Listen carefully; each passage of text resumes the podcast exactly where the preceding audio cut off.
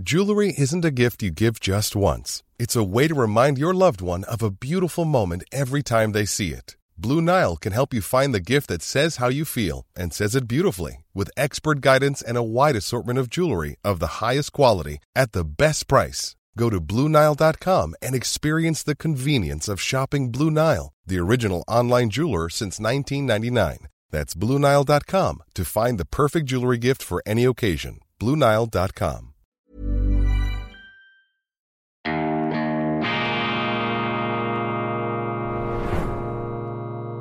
Diese Ausgabe von Weltwoche Daily wird Ihnen präsentiert von Kibun, dem Schweizer Pionier für gesundes Gehen und Stehen.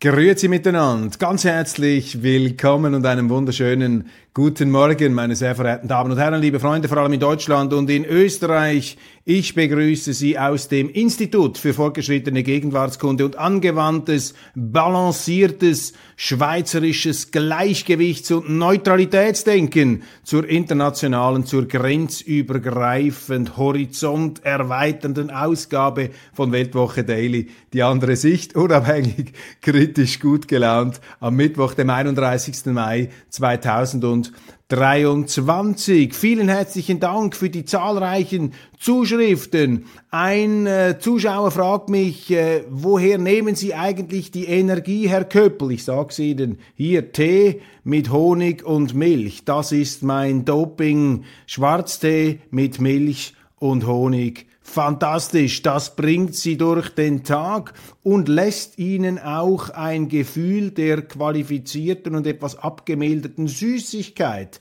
auf der Zunge, das Erlebte, noch etwas angenehmer erscheinen. Also nichts geht da über Schwarztee mit Milch und Honig und darüber hinaus natürlich auch immer etwas Sport. Ich ziehe es also durch mit meinen 100 Liegestützen pro Tag. Das äh, hört sich nach viel an, aber man gewöhnt sich daran, macht da immer äh, drei äh, Sätze, 40, 40, 20, dann äh, fühlt man sich wieder etwas aktiv und vital in den Armen. Unbedingt zur Nachahmung empfohlen. Und äh, ja, man kann da auch auf tiefem Niveau anfangen. Die Fortschritte stellen sich sehr schnell ein. Vielen Dank auch für diese wunderbare Karte aus München. Ein schönes Sujet aus den 20er Jahren. Mobile Office, das Gegenteil von Home Office. Und äh, Stefan aus München schreibt mir herzlichen Dank für Ihre unermüdliche Berichterstattung. Ich musste bei dieser Postkarte an Sie denken. Stimmt. Und hinter jedem tippenden Mann steht oder sitzt auch eine intelligente, eine starke Frau, die ihren Mann natürlich auch entsprechend beaufsichtigt und überwacht, damit ihm nichts Schlimmes passiert. Der Zivilisationsprozess ist ja sozusagen die Frau, die den Mann wohlwollend, kritisch ähm, beaufsichtigt, ähm, etwas weniger charmant ausgedrückt, das Nörgeln der Frau ist der Zivilisationsprozess im Zustand seiner Realisierung. Und ein bisschen von dem hier die Frau, natürlich das stärkere Geschlecht, das äh, über dem Mann sitzt, die Königin sozusagen, könnte man eine ganze Gendersendung über dieses Bild hier machen. Ganz herzlichen Dank. Novak Djokovic, der Supertennisspieler aus Serbien, eine der ganz großen Sportlerpersönlichkeiten der Gegenwart, wieder einmal in einem Shitstorm, weil er etwas macht, was offensichtlich heute niemand machen darf. Er erinnert, er ruft zum Frieden auf. Nicht äh, im Zusammenhang mit dem Ukraine-Krieg, sondern mit den fürchterlichen Ausschreitungen im Kosovo ich habe das in der Schweizer Sendung auch angesprochen, ist ein wichtiges Thema. Äh, der Staat Kosovo überstürzt unabhängig geworden, sofort anerkannt vom Westen, äh, ganz anders als die Krim. Da sprechen wir bis heute von einer Annexion, von einer russischen Annexion, obwohl es einen äh, Volksentscheid gegeben hat und die äh, Krim-Bewohner ohne jeglichen Aufstand, also da haben sie nicht solche Unruhen wie im Kosovo seit vielen, vielen Jahren, das ist ja nicht einfach erst seit gestern der Fall. Und man muss hier einfach äh, konstatieren, dass die feststellen, keine Fremdwörter. Man muss hier einfach feststellen, dass die kosovarische Regierung es aus Gründen, die wir äh, sicherlich nicht in jeder äh, Facette durchschauen, dass es die kosovarische Regierung nicht schafft, friedlich mit der serbischen Minderheit zusammenzuarbeiten. Die Serben fühlen sich da an die Wand gedrängt, überfahren. Es gibt auch viele Hinweise und Gründe dafür, dass das eine berechtigte Empfindung ist. Wir haben das in der Weltwoche auch schon aufgestellt. Aber unsere Medien sind eben antiserbisch, antirussisch eingestellt. Wir haben da so Popanze aufgebaut und je extremer diese Feindbilder sind, desto mehr sollen sie natürlich ähm, letztlich die Tatsache bemänteln, dass der Westen vor allem Russland, Ukraine sehr, sehr große Mitverantwortung trägt. Darüber möchte man nicht reden, auch bei der ganzen Krim-Thematik, warum es überhaupt zur Abspaltung der Krim gekommen ist, dieser Maidan-Aufstand 2014, da hatte ja der Westen, da hatten die Amerikaner aber wirklich ganz tief äh, die Hände drin, die waren geradezu am Regiepult, am Steuerknüppel, aber darüber darf man nicht reden, dass eben die Amerikaner letztlich diese Krisen auch verursacht haben. Darum muss man mit diesen Ersatzteufeln Putin oder eben auch mit Vucic, äh, dem serbischen Präsidenten, arbeiten und der Kosovo ist natürlich auch noch so ein Territorium, das aus dieser kriegerischen Zeit herauskommt. Auslöser damals des Jugoslawienkriegs, die Kosovo-Krise 1999. Damals ist ja die NATO auch völkerrechtswidrig einfach hineingegangen, hat Serbien bombardiert, sogar in Belgrad noch die chinesische Botschaft, ohne Rücksicht auf Verluste, ohne dass es einen Weltboykott gegen die Amerikaner gegeben hätte. Ein ziemlich ähnliches Drehbuch jetzt hier äh, wie das äh, der Russen, einfach mit umgekehrten Vorzeichen. Und die Nachbeben, die Nachwirkungen dieser NATO-Intervention und dieser antiserbischen Intervention, die sehen wir heute. Der Kosovo ist ein Antiserbien-Staat oder das Kosovo ist ein Antiserbien-Staat. Das heißt nicht, dass das Kosovo nicht auch ein faszinierender Staat ist. Ich habe in der Weltwoche auch schon Artikel abgedruckt, die äh, Kosovo äh, gewürdigt haben. Aber hier muss man ganz klar die Verantwortung der Regierung ansprechen. Sie schafft es nicht. Und Novak Djokovic, der äh, gepeinigte Schmerzensmann, der serbische Sportheld, der während Corona sich gegen die Impfung gewählt, äh, ge gestellt hat, und deshalb äh, von Turnieren ausgeschlossen wurde, vielleicht um einen Grand Slam gebracht wurde, ähm, damals dieser Novak Djokovic, den ich bewundere, den ich respektiere für seinen Mut, immer auch wieder seine Überzeugungen zum Ausdruck zu bringen. Er hat jetzt zum Frieden aufgerufen im Kosovo, also eine harmlose Aussage, aber da machen sie jetzt wieder ein Riesentheater und bereits erschallt der Ruf, ihn vom Turnier ausschließen zu wollen. Völlig falsch. Respekt für Novak Djokovic und auch Respekt für die serbische Seite, für die russische Seite. Natürlich, wir müssen doch mal herunterkommen von dieser, ich benutze jetzt dieses Wort, von dieser rassistischen Überheblichkeit gegenüber diesen Völkern. Die machen können, was sie wollen. Sie machen immer alles falsch. Das ist ja gar nicht möglich. Aber das ist genau das Bild, das in unseren Medien immer wieder vermittelt werden soll.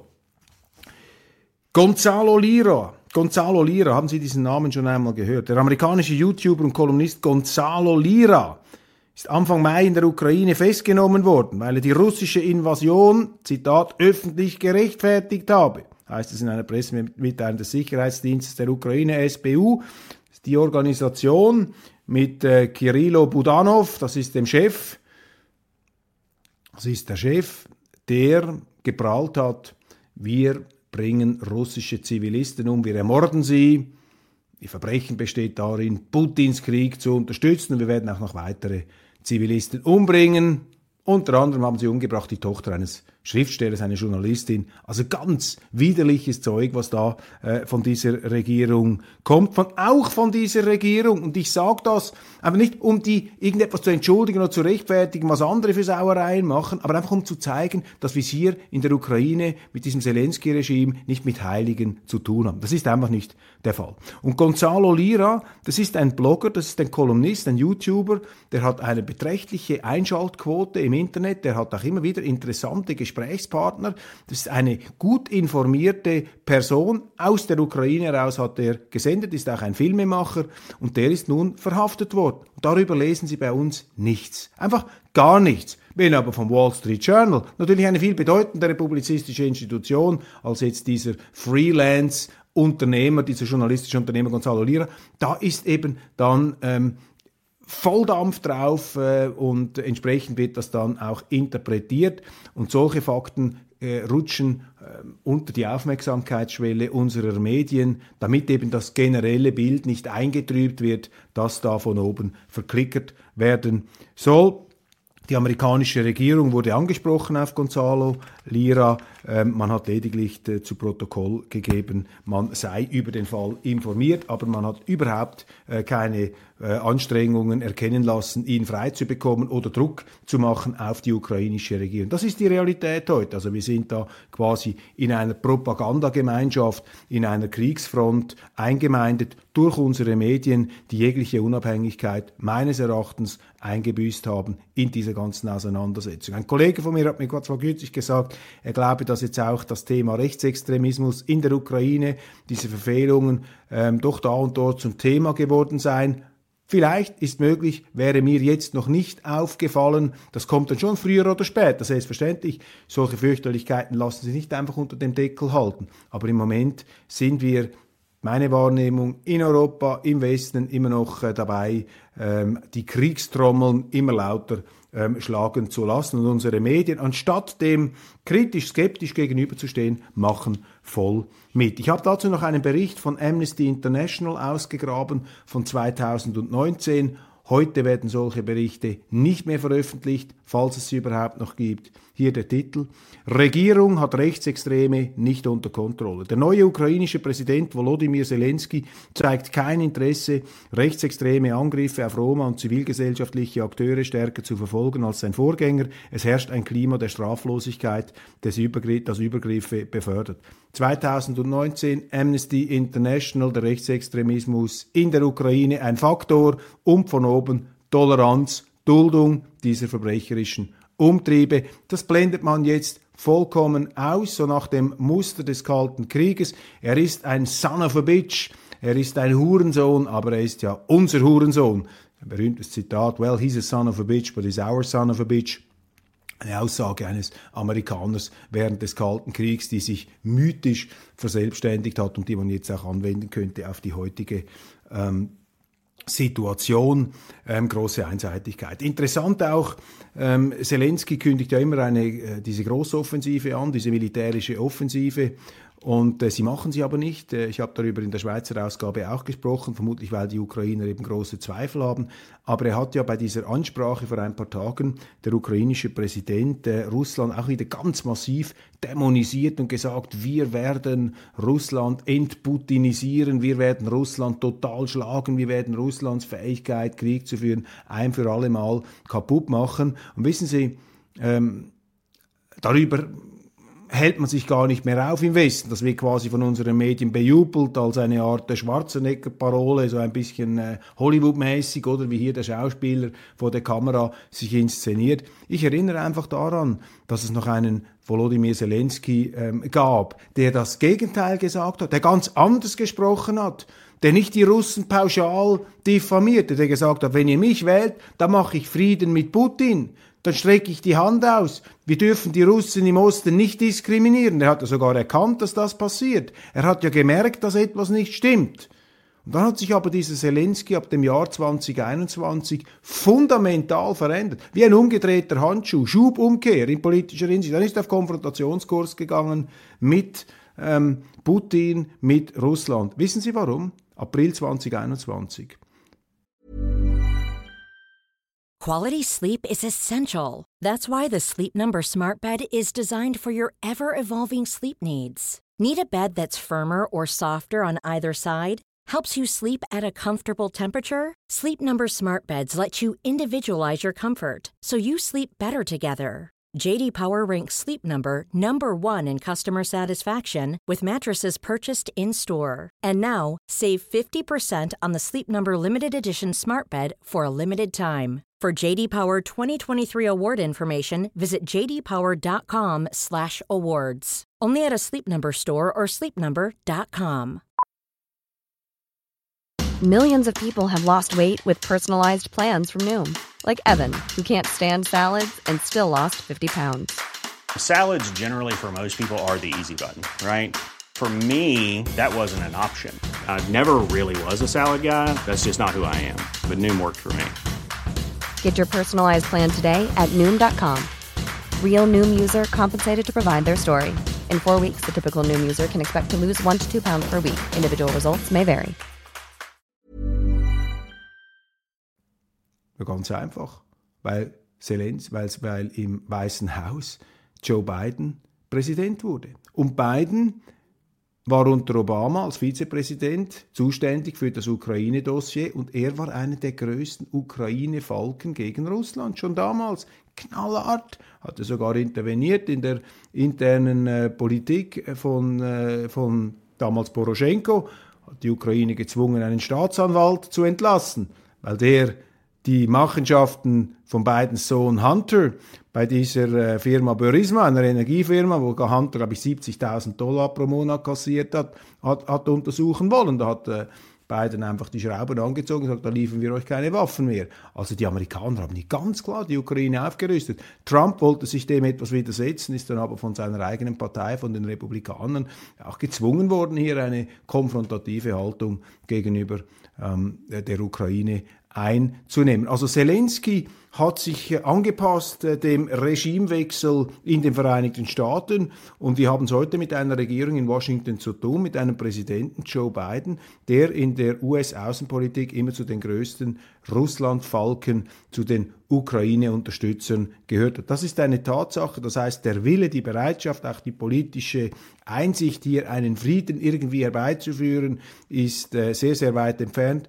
Ich äh, spreche darüber in einer Sondersendung, in der ich äh, diese ganze Auslegeordnung etwas äh, genauer in den Blick nehme. Eingemischt in diese Diskussion hat sich auch der frühere deutsche Außenminister Joschka Fischer ähm, er warnt vor einem revisionistischen Russland und behauptet, Putin wolle die Sowjetstaaten zurück. Das ist Turnschuhpolitik, meine Damen und Herren, von Joschka Fischer. Völlig unseriös. Ähm, es gibt keinen Beweis dafür, dass Putin jemals gesagt hätte, explizit formuliert hätte, dass er die Sowjetstaaten zurück wolle, dass er die ganze Ukraine erobern wolle. Nicht einmal das hat er jemals gesagt. Ganz im Gegenteil, er hat in zahlreichen Reden, es gibt unzählige Belege und Beweise dafür, hat Putin immer wieder gesagt, nein, ein ukrainischer Staat, ein unabhängiger Staat, der werde respektiert, aber die Russen dulden kein Anti-Russland, keinen Außenposten der NATO unter Umständen bestückt mit Atomraketen, die mit einer massiv kurzen Vorwarnzeit Moskau angreifen könnten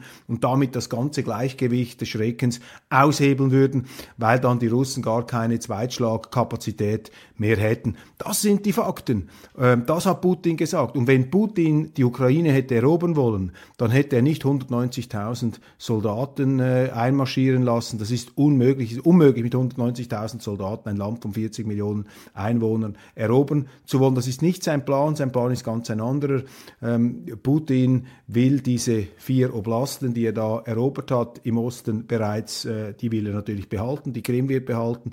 Und es wird spekuliert, es wird argumentiert, dass er noch weitere vier ähm, Oblasten aus dem Osten der Ukraine erobern will als der und damit natürlich die Ukraine zu einem Rumpfstaat verurteilen. Sicherlich, glaube ich, halte die Argumente für, für schlüssig. Sicher will Putin nicht die ganze Ukraine erobern. Er weiß ganz genau, dass im Westen der Ukraine niemand zu Russland gehören würde. Und dann hätte er genau die gleichen Probleme wie die Sowjets, die sie über Jahrzehnte hatten, wo sie immer einmarschieren mussten in ihren äh, Satellitenstaaten, weil die einfach unter dieser Knute nicht leben wollten. Das geht nicht. Das ist völlig absurd. Und hier Putin das zu unterstellen, dass er eine derartige Politik machen würde, eine Art Stachelschweinpolitik, also ein Stachelschwein zu schlucken, jetzt im übertragenen Sinn, unverdaulich anschaulich, das äh, unterschätzt vermutlich doch äh, die strategischen Kapazitäten dieses Präsidenten. Das sind so einfache Darlegungen, ebenso turnschuhpolitische Darlegungen eines äh, Politikers, der jetzt äh, diesen Konflikt benutzt, um sich auch selber etwas ins Gespräch zu bringen und seine Firma. Das ist meine, meine, meine, meine Sicht. Aber äh, leider ist natürlich äh, Fischer nicht allein mit dem, wenn er jetzt hier auch wieder die Kriegstrommel bläst. Nichts ist bequemer, als einen Krieg zu führen, den man nicht selber führen muss, wo andere sterben und nicht man selber. Darum ist es umso unverantwortlicher, wie hier Joschka Fischer zum Krieg trommelt. Der hat sowieso ein ziemlich romantisches Verhältnis zum Krieg. Wir haben das ja auch damals bei der Ukra äh, bei der äh, bei Jugoslawien gesehen. Da gehörte Fischer ja zu denen, die im Grunde die Grünen, die baumarme Partei, zu einer ähm, Sturmgewehrpartei umgebaut haben, zu einer Moralismuspartei, zu einer Partei des militanten, angriffsbereiten ähm, Moralismus, äh, der eben vor Krieg auch nicht zurück ähm. Übrigens äh, noch interessant, letzte Woche eine Sendung bei Markus Lanz, wo auch diese strategische Ausgangslage noch einmal besprochen wurde. Und ist schon bemerkenswert, dass Markus Lanz, den ich ja so geschätzt habe als Moderator, der ist jetzt hier wirklich zum Sprachrohr ähm, des Pentagon und der NATO geworden. Er stellt völlig in Abrede, dass es aus der Sicht Russlands legitime Sicherheitsbedenken geben kann, ähm, angesichts der Tatsache, dass die Ukraine hätte einverleibt werden sollen in die NATO. Die gleichen Forderungen die Ukraine jetzt erst recht in die NATO stellen übrigens auch Schweizer Zeitungen auf, etwa die neue Zürcher Zeitung, die sich in Deutschland immer gerne als etwas äh, Westfernsehen anprangert, da aber, äh, würde ich sagen, Washington TV darstellt, Washington Fernsehen ähm, mit der NZZ, das ist also die Sicht des Kalten Krieges. Und auch dort erscheinen immer wieder Artikel, die sagen, die Ukraine muss in die NATO, man bejubelt auch, dass Finnland und Schweden in die NATO jetzt äh, hinein gehen. Ich finde das völlig falsch, weil damit werden nur Gefühle der Umkreisung und des Bedrohtseins für Russland zementiert und die Finnen und die Schweden, die müssen mir doch nicht erzählen, dass sie sich bedroht fühlen von Russland. Ich meine, die Finnen und die Schweden haben außerhalb der NATO den Kalten Krieg überlebt. Und die Sowjetunion war unendlich gefährlicher, unendlich hochgerüsteter als Putins Russland. Ich meine, das auszublenden, das zu leugnen, das ist der Geschichtsklitterung vom Allerstrübsten. Also hört mir doch auf, hier irgendetwas erzählen zu wollen von dieser gigantischen Bedrohung. Was wir sehen, ist ein Stellungskrieg in der Ukraine. Da geht es darum, die primär russischsprachigen Gebiete aus dieser Ukraine, aus dieser Diskriminierungsgemeinschaft, aus diesem Diskriminierungsstaat der Ukraine herauszunehmen und die Möglichkeit künftiger Bürgerkriege innerhalb der Ukraine zu verhindern. Und es geht auch darum, aus der Ukraine, aus Sicht der Russen, einen Rumpfstaat zu machen, der keine militärische Bedrohung mehr darstellen kann für Russland. Das ist der Punkt. Das ist keine Rechtfertigung des Krieges, es ist einfach eine Darstellung der Fakten. Und man kann natürlich schon sich Oropax in die Ohren stopfen und Isolierband vor die Augen, um dann sozusagen mit Analysen einer Situation, die man nicht einmal anschaut, abgeben zu wollen. Aber das ist nicht äh, der Ansatz von Weltwoche Daily. Übrigens haben Sie mitbekommen, die Amerikaner sind jetzt nach Peru gegangen, militärisch. Sie haben Militärangehörige nach Peru geschickt. So viel zum Thema Selbstbestimmungsrecht der Völker und Nichteinmischung und die Großmächte, die da andere gewähren lassen. Da haben sie jetzt Unruhen in Peru, da haben sie politische Zerklüftung zwischen links und rechts und jetzt sind die Amerikaner da mit Streitkräften, mit Bodentruppen, mit Soldaten sind sie da hineingegangen. Was machen diese US-Militärangehörigen in Peru? Haben wir, uns das auch, haben wir uns das auch schon einmal gefragt. Da habe ich auch einen interessanten Artikel entdeckt auf dem, im Internet und zwar geschrieben von einem Matt Towery, the Co-Founder and Chairman of Insider Advantage. Das ist ein Meinungsumfrage und auch Beratungsinstitut und der sagt, die Republikaner hätten keine Chance, die nächsten Wahlen zu gewinnen in den USA. Warum nicht? Weil, weil die ähm, Entschuldigung, weil die ähm, Medien dermaßen für die Demokraten sind, dermaßen für die Linke und was die Rechten auch immer tun würden, das würde von Anfang an verteufelt und verleumdet und deshalb sei es enorm schwierig. Natürlich preist er sich hier vermutlich auch an und sein Institut, dass er dann die PR machen kann, um das zu durchbrechen. Aber äh, das ist die Situation und ich glaube, so ganz anders ist es bei uns auch nicht. Übrigens, der ähm, chinesische ähm, Botschafter in den USA, Xie Feng hat Henry Kissinger besucht. Ich habe ja in einer äh, Gäste, in meiner gestrigen Sendung, wir koppeln das auch aus, ein paar kritische Bemerkungen zu Kissinger gemacht, die man machen muss gegen diese Heiligenverehrung, gegen diesen Gottesdienst. Aber trotz allem, er ist natürlich schon noch einer der letzten äh, Realisten, die wir haben und einer der letzten Amerikaner, der auch von den Chinesen sehr respektiert wird. Das ist auch eine enorme Qualität, das darf man nicht unter den Tisch fallen lassen. Ähm, was sind die aktuellen äh, Entwicklungen, die aktuellen Nachrichten, Drohnenangriffe der Ukrainer auf Russland? Russland wirft der Ukraine terroristischen Angriff auf Moskau vor.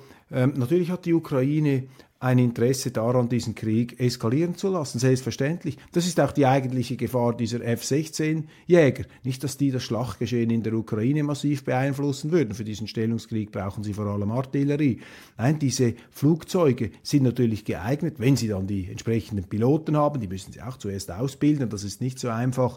Äh, mit diesen Maschinen können sie dann natürlich Ziele in Russland angreifen. Und je verzweifelter die Ukraine werden und je mehr man die Ukrainer und ihre Regierung darin bestätigt, dass sie die Heiligen sind, desto mehr werden sie sich ermutigt und ermächtigt fühlen, ähm, diesen Krieg in Russland eskalieren zu lassen, um einen ganz massiven Gegenschlag zu provozieren, in der Hoffnung, dass dann die NATO Bodentruppen schickt. Das ist das Interesse der Ukraine und das ist äh, dann das Rezept zum Dritten Weltkrieg. Da müssen wir ganz massiv aufpassen.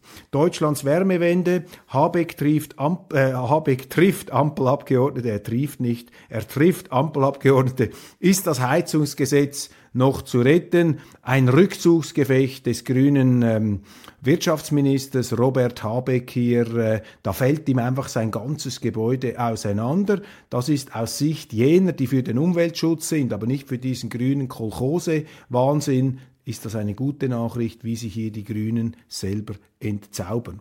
AfD und Ukraine-Krieg, Putins willige Helfer, ein Kommentar von Thomas Holl in der Frankfurter Allgemeinen Zeitung, ist einfach intellektuell erbärmlich ähm, einer hochstehenden Zeitung wie der FAZ, dass sie mit solchen primitiven ähm, Schablonisierungen arbeitet Putins willige Helfer. Also jeder, der die Regierung kritisiert, ist ein Landesverräter. Jetzt frage ich Sie als Deutsche, in welchen Zeiten hatte man das auch schon in Deutschland, dass jede Regierungskritik als Verrat am Vaterland angeschaut wurde? Ich sehe keine Parteien mehr, ich sehe nur noch Deutsche im Ersten Weltkrieg. Und wie war es dann im Zweiten Weltkrieg? Durfte man da noch kritisieren, was die Regierung gemacht hat? Und wenn sie es heute machen, sind sie auch ein Landesverräter. Also die merken gar nichts. Moskau droht dem Wall Street Journal. Das ist wieder die Schlagzeile hier, weil eben die Russen einen Mitarbeiter des Wall Street Journal ähm, eingesagt haben. Ja, darüber soll man schreiben, das soll man kritisieren, aber wo ist die Berichterstattung über Gonzalo Lira? Da sehen wir nichts. Neue Landlust, warum die Provinz immer mehr Menschen anlockt, das kann ich Ihnen sagen, weil die Städte immer unerträglicher werden, immer grüner, immer röter, immer sozialistischer, immer unfreiheitlicher, immer unwirtlicher für Leute, die kein genormtes Denken von oben wollen. Die Städte, Stadtluft macht frei, das war einmal, heute gilt, Stadtluft macht unfrei. Und dann die beeindruckende Frau Meloni, Giorgia Meloni. Sie setzt in Italien Steuerforderungen mit Mafiaschutzgeld gleich. Natürlich Empörung in den deutschen Medien, das geht gar nicht. Die staatlichen, die Steuereinnahmen mit Mafiaschutzgelderpressungen zu vergleichen, das ist ja unerhört, was diese Frau Meloni macht. Meine Damen und Herren, Frau Meloni hat recht. Sie weiß vielleicht gar nicht, wie recht sie hat. Das ist jetzt auch eine etwas überhebliche, ähm, frauenfeindliche Zwischenbemerkung. Nein, sie weiß vermutlich ganz genau, was sie sagt. Aber sie ist da auch in bester akademischer Gesellschaft. Ich weise hin auf den amerikanischen Ökonomen Mankur Olson. Mankur Olson. The Wealth and Poverty of Nations ganz berühmtes Buch von ihm. Da gibt es einen Einstiegskapitel über die Entstehung von Staaten und wie eben der Fiskal, der Steuerstaat aus der Schutzgelderpressung hervorgegangen ist. Also das, was wir heute als Steuerstaat, als Fiskalstaat bezeichnen, das ist im Grunde die rechtlich institutionalisierte, oft auch demokratisch institutionalisierte Form der Schutzgelderpressung. Oder etwas äh, freundlicher ausgedrückt, wir zahlen Dafür bekommen wir Schutz vom Staat, selbstverständlich. Und wenn uns der Staat keinen Schutz mehr gewährt, zum Beispiel indem er uns in sinnlose Kriege hineinzieht, dann ähm, erwacht das Widerstandsrecht. Also Frau Meloni bewegt sich hier auf Augenhöhe mit den bedeutendsten amerikanischen Wirtschaftswissenschaftlern. Gib uns unseren täglichen kritischen Erdogan-Bericht. Die FAZ auch hier wieder ganz vorne dabei. Erdogan trumpft auf, dieser fürchterliche Erdogan. Jetzt freut er sich auch noch über seinen Sieg. Er trumpft auf. Merken Sie, wie der Stress der Journalisten, die jetzt von Erdogan überlistet worden sind, er hat ihnen nicht den Gefallen getan, abgewählt zu werden, wie sie seit Monaten nicht müde werden zu schreiben. Die kommen nicht darüber hinweg und jetzt müssten sie mit solchen ähm, Trauerarbeitsschlagzeilen ihre eigene Verärgerung bewältigen, überwinden.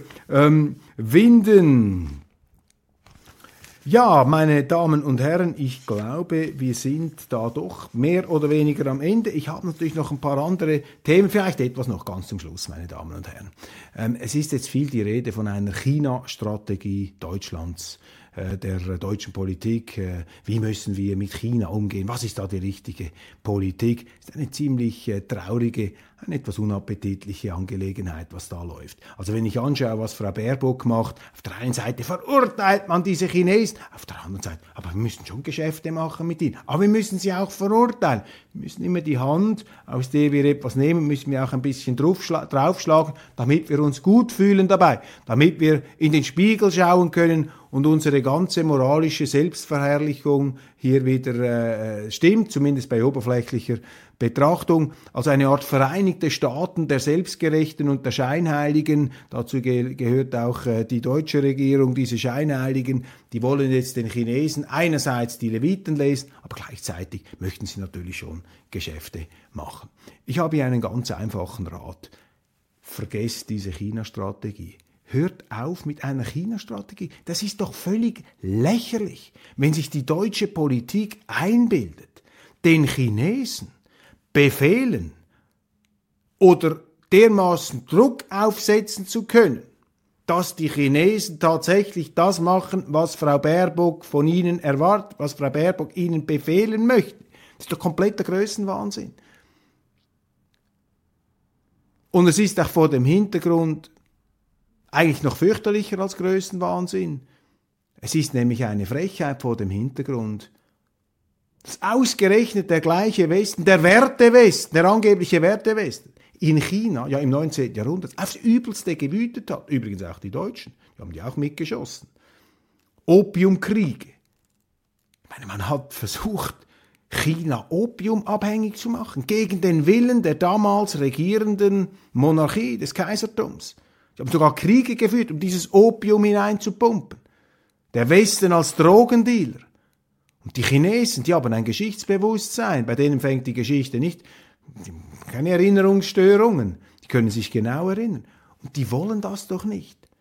Das ist doch einfach schlichtweg diplomatische Dummheit, wenn sie den Chinesen gegenüber so auftreten und dann auch noch öffentlich. Und gleichzeitig beteuern sie treuherzig, aber Geschäfte wollen wir immer noch machen. Ich kann Ihnen nicht, also wenn ich Chinese wäre, würde ich sagen, okay, also diese Deutschen da, denen zeigen wir mal, wie sich die Welt verändert hat in den letzten 150 Jahren. Wir sind da nicht mehr diese, diese gelbe Gefahr, da diese Schlitzaugen, die man einfach quasi als Manövriermasse der eigenen Hegemonialpolitik ähm, verheizen kann.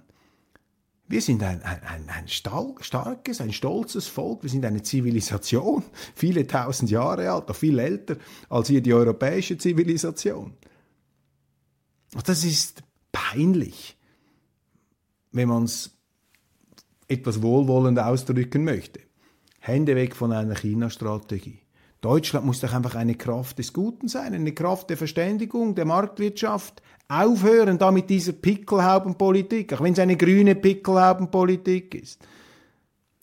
China-Strategie, ganz schlechte Idee. Meine Damen und Herren, das war's von Weltwoche Daily International. Ich danke Ihnen für die Aufmerksamkeit. Freue mich, wenn wir uns morgen wiedersehen. Und ja, bleiben Sie dabei und äh, bleiben Sie zuversichtlich. Ähm, wir haben allen Grund dazu, obwohl kurzfristig, das räume ich gerne ein, kurzfristig sind wir schon in stürmischen Zeiten. Und in stürmischen Zeiten ist eben wichtig, dass man selber äh, die Segel setzt und dass wir als Bürger, als Bürgerinnen, als, als Demokraten hier äh, das Heft in der Hand behalten und uns das nicht von den Politikern ähm, wegnehmen lassen mit all diesen schönen äh, und schön klingenden Begründungen. Ja, wir müssen jetzt hier härter, wir müssen jetzt mehr Handlungsfreiheit haben. Politiker benutzen jede Krise, um für sich selber mehr Macht einzuheimsen, einzusacken und daran müssen wir sie hindern, meine Damen und Herren. In der Schweiz ist das auch immer wieder errungenschaftsbedürftig. In Deutschland glaube ich auch, da ist die Hemmung der Politiker, den Bürger zu entmündigen und zu entmachten, auch ihn anzuschwärzen und äh, herabzusetzen durch allerlei Schlötterlig, wie wir in der Schweiz sagen, das ist weiter verbreitet, ja, weil man sie damit durchkommen lässt. Vielen Dank, machen Sie es gut, bis morgen.